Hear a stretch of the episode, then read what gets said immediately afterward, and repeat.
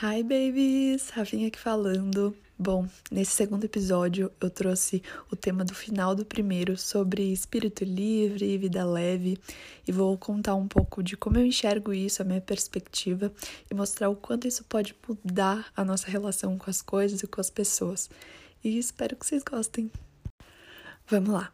Eu escrevi um roteirinho, tô aqui com meu papel, porque eu acho que são dois temas que se interligam, mas tão abstratos que é difícil você explicar ele e colocar ele em palavras. Então, eu vou tentar dar o meu máximo para que isso consiga fazer sentido na sua cabeça.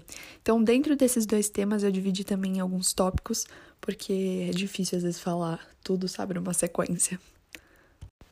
Eu vou começar dando uma contextualizada até eu chegar em si no, nos pontos que eu quero abordar. A primeira coisa que eu acho que todo mundo aprendeu se não aprendeu, ainda vai aprender sobre a pandemia, é que a gente não consegue controlar todas as, situações. Eu tenho uma personalidade um pouco perfeccionista, sim, bastante, aliás, então eu quero que tudo saia conforme eu planejo na minha cabeça, sabe? É, acredito que muitas pessoas no mundo de hoje são assim, porque a gente tende a querer controlar e querer que as coisas saiam de acordo com o que a gente acha que é certo. E quando a pandemia me provou que eu não ia no Lollapalooza, eu não ia no show que eu tinha comprado ingresso, é, eu falei, calma aí, o que, que adianta você também fazer mil planos, sendo que você não é a pessoa máxima que controla isso? E entender isso é fundamental, porque evita tantas frustrações, porque querer estar sempre no controle, ter um controle remoto ali da sua vida, você vai se frustrar muito, porque nem metade das coisas vão acontecer do jeito que você quer. E em seguida disso, que você entende que você não controla tudo, surge um outro problema, que é quando as situações que você não gostaria que acontecessem acontecem. E você se vê o quê? Perdido no meio do caos. Porque eu falo isso porque aconteceu isso comigo, ainda acontece. E o jeito que a gente vai encarar o que chega pra gente que a gente não quer que acontece, muda totalmente o jeito que a gente vai ver as coisas e encarar as coisas mais para frente. E eu não tenho a mínima noção de qual é a sua crença, religião, no que você acredita, enfim. O que eu falo aqui é um pouco da minha perspectiva de vida. E continuando esse fato do jeito que você encara muda muito, eu passei a ver as coisas, tudo que estava acontecendo, o que acontece comigo, é para o meu desenvolvimento.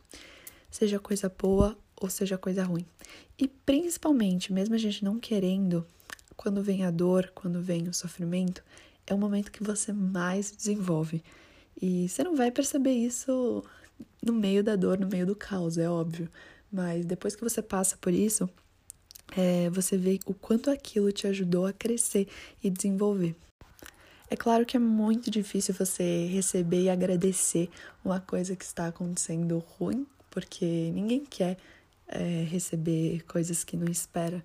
Mas pensar no positivismo que isso vai te trazer mais para frente é muito importante e é uma coisa que eu passei a praticar e faz muita diferença até mesmo em ter esperança, sabe?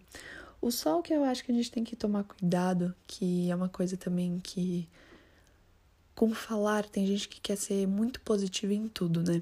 Então, isso gera até um positivismo tóxico. Então, você está mega frustrado e você só vai visualizar o lado bom. Ai, não, tá tudo bem, tá tudo bem. Não, às vezes não tá tudo bem. Tipo, tudo bem não está tudo bem, mas o jeito que você vai encarar aquilo é o que vai mudar, sabe? Não é o estar tudo assim um caos para você e você tá com um sorriso no rosto. Você não precisa fazer isso, você pode chorar, você pode se desesperar, é normal do ser humano, a gente não precisa estar tá bem o tempo todo. A gente só precisa encarar isso que vai passar, que vai mudar e você vê o futuro com esperança, sabe? Mas sempre voltar no presente focar para você. Porque se você está no presente sofrendo, mas está com esse positivismo tóxico, que ai, não sei o que, tá tudo certo, não chorando, sofrendo, que é nada, eu tô super bem, leva você a pensar só no futuro e você não se reestrutura, você não sai desse dessa frustração, sabe? E eu sei disso porque eu passei por isso. É, no segundo colegial tava um caos meu, assim, interno. E não, eu chegava na escola, tá tudo certo, tá tudo bem. Em casa não tava tudo bem. Ou em casa que eu falo não em relação aos familiares, mas quando eu chegava em casa, tudo desabava. Quando eu tava na escola, eu ia pro banheiro chorar, mas na sala tava tudo certo, sabe? Então, sempre vem um, uma frustração que a gente não pode esconder. É, é claro que tem gente que não gosta de mostrar muitos sentimentos, tá tudo bem, isso vai de cada um. Mas aprender a viver o agora e entender o que você tá sentindo, mas apenas mudar o jeito que você vai enxergar isso mais pra frente, que é o importante. Quando eu falo isso de enxergar o agora, é a gente sair do caos. E é muito difícil, dependendo do caos que você tá, fazer isso sozinho. O caos que eu falo é o problema que você se encontra, ou. Porque geralmente, e no meu caso, eu enxerguei como um caos. Porque quando acontece uma coisa que você não espera, e dependendo das expectativas que você coloca em cima disso, para você tá tudo desmoronando, sabe? Você vê como se aquilo fosse o fim do mundo.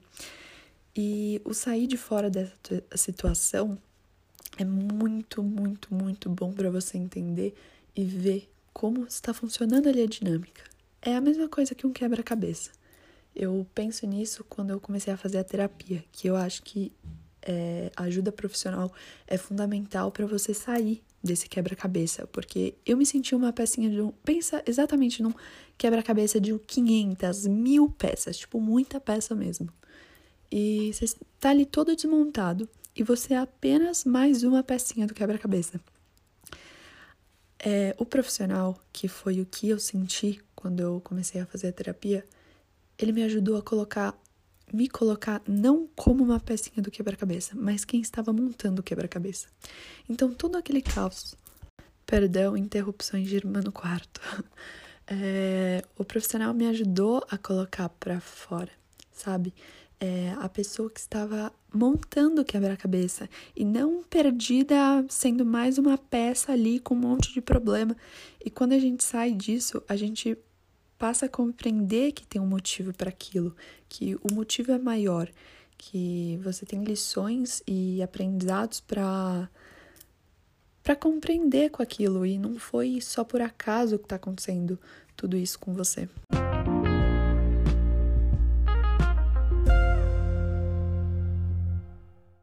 Tá bom, acho que eu consegui resumir é, um pouco do que do contexto em si para eu introduzir o espírito livre.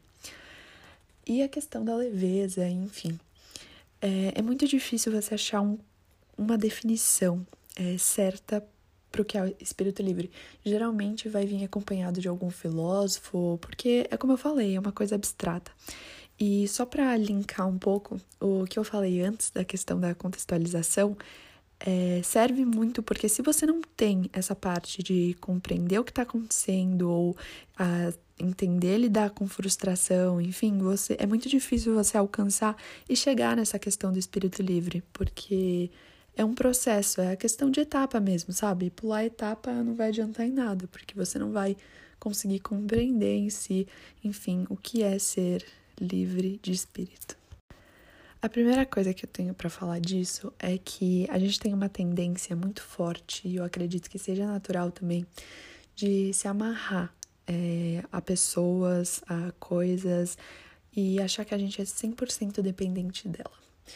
Não é porque a gente veio de um ventre de uma mãe que a gente vai viver no canguru dela.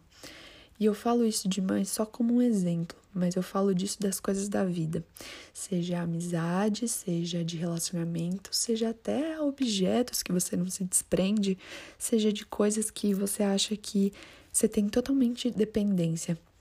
E o que eu falo de dependência não é só uma dependência física, financeira e emocional. Porque se eu, for, se eu fosse falar disso, eu vou falar, não, eu tenho 17 anos, eu sou 100% ainda dependente dos meus pais, eu moro no teto deles, então não é essa questão da dependência. Não tô falando para você largar tudo e sair correndo e morar sozinho, não. É uma dependência espiritual mesmo. para tentar fazer você entender é, um pouco melhor isso que é tão difícil de explicar, quem é a pessoa que mais te conhece em si? Tipo, pensa agora na pessoa que você acha que mais te conhece, uma pessoa específica. Não sei se você pensou na sua mãe, no seu pai, ou enfim, um amigo seu, é, avó, enfim, depende. Se você pensou em você mesmo, você já está um passo na frente de compreender o que, que é ser um espírito livre. Quando você é, entende que você é a pessoa que mais se conhece, você sabe que é você que se dá a liberdade para desafiar. Você que conhece os seus medos e todas as suas limitações. É você que conhece seu caráter, é você que conhece sua índole, é tudo você, você é o que mais se conhece. E quando eu falo isso, é porque quando a gente conhece o outro ou se apresenta para o outro e depende do outro de alguma coisa, a gente tende a se moldar e se mostrar de uma determinada forma, que é a forma que você quer que te enxergue. E isso dói, eu não vou falar que não dói, eu tô falando isso para você. Eu tenho certeza que tá doendo porque em algum momento você já encontrou com alguém ou já se colocou numa situação porque você quer ser incluído, você quer causar uma impressão diferente. E isso também é. Todo mundo faz em algum momento da vida. E o espírito livre que eu falo é quando a pessoa te conhece e é uma coisa tão natural e tranquila. E eu não falo só da questão de relacionamento, eu falo de conhecer amigos e qualquer pessoa no geral. Quando você tem esse espírito livre, a pessoa te conhece por inteiro e a pessoa te conhece a ponto de você mostrar quem você é naturalmente, sendo você esperando uma aprovação ou uma reprovação dessa pessoa, porque você se conhece a ponto de acreditar no seu potencial e saber que o que você está falando, conversando e se apresentando é você, e você acredita que o, o máximo que você tem de característica e valores internos é o suficiente para alguém gostar de você. Você não precisa se mostrar além disso. Isso tem muito a ver também com autoestima, mas eu não vou relacionar aqui, senão vai ficar muito extenso. Calma aí que eu vou fazer a pausa para a água que eu já tô falando demais.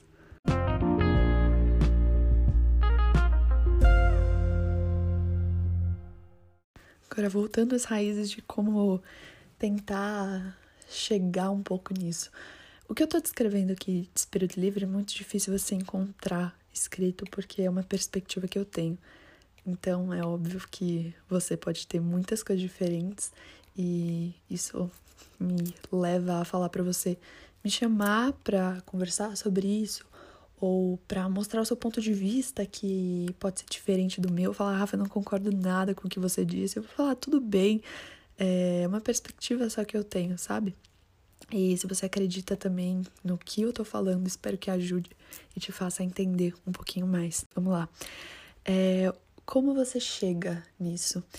É, quando você entende que é você que vai se desafiar, você que se conhece os seus limites, enfim, tudo que eu já comentei, você conecta com você mesmo e entende que você que constrói o seu espírito livre. Você é o único responsável por se dar o direito de ter um livre espírito. E sair da zona de conforto, que para mim foi uma coisa muito difícil, ainda é, e eu tô tentando trabalhar, é uma coisa que só faz você evoluir o seu espírito livre. Porque quando você tá e se mantém no mesmo lugar e você não arrisca as novas oportunidades, situação, experiência, no fundo você acaba na sua zona de conforto e você vira uma pessoa da rotina que faz sempre as mesmas coisas, não inova e sabe que tem medo de se aventurar, sabe? Tem medo de falhar, tem medo de estar numa situação que você não quer estar, tá, é literalmente fora da sua zona de conforto. E saber que você está envolvido e se dá o direito de sair disso, mesmo que seja muito difícil no início, é incrível porque você entende que você não tem nada a perder, nada.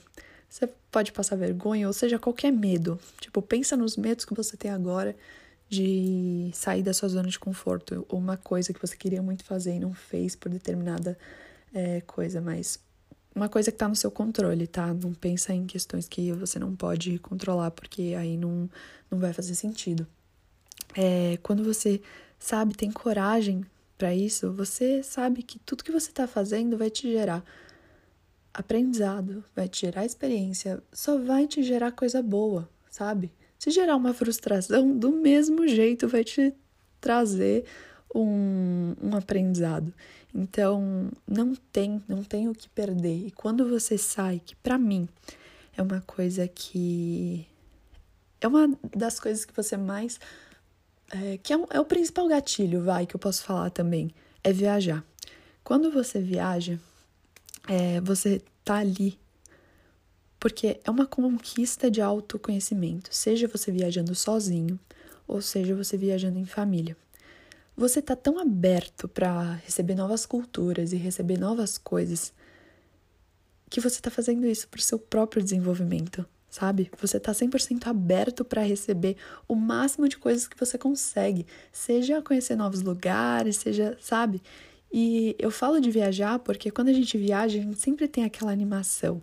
E quando a gente volta geralmente para nossa casa, para o nosso lar, a gente para e fala: "Nossa, ai, como eu queria estar de novo naquela viagem".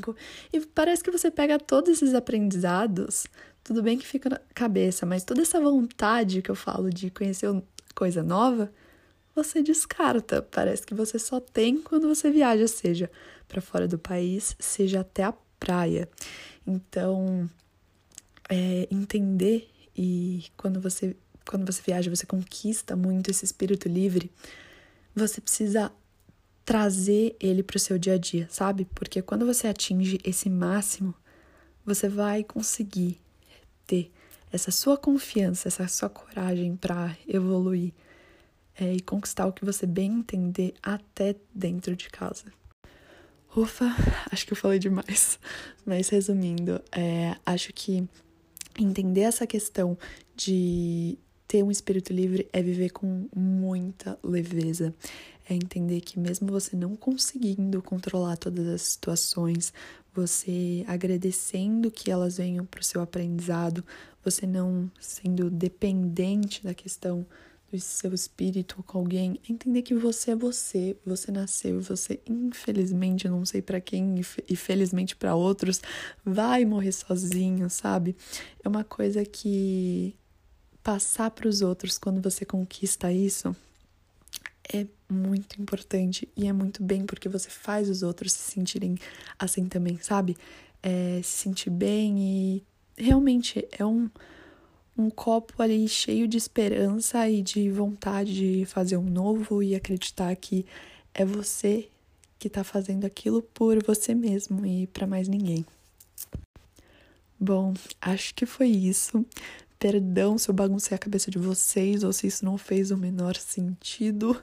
Se quiser me chamar para dar um feedback ou falar concordo ou não concordo, acho que esse ponto não tem nada a ver, também pode me chamar, eu tô super aberta, como eu já falei. E é isso.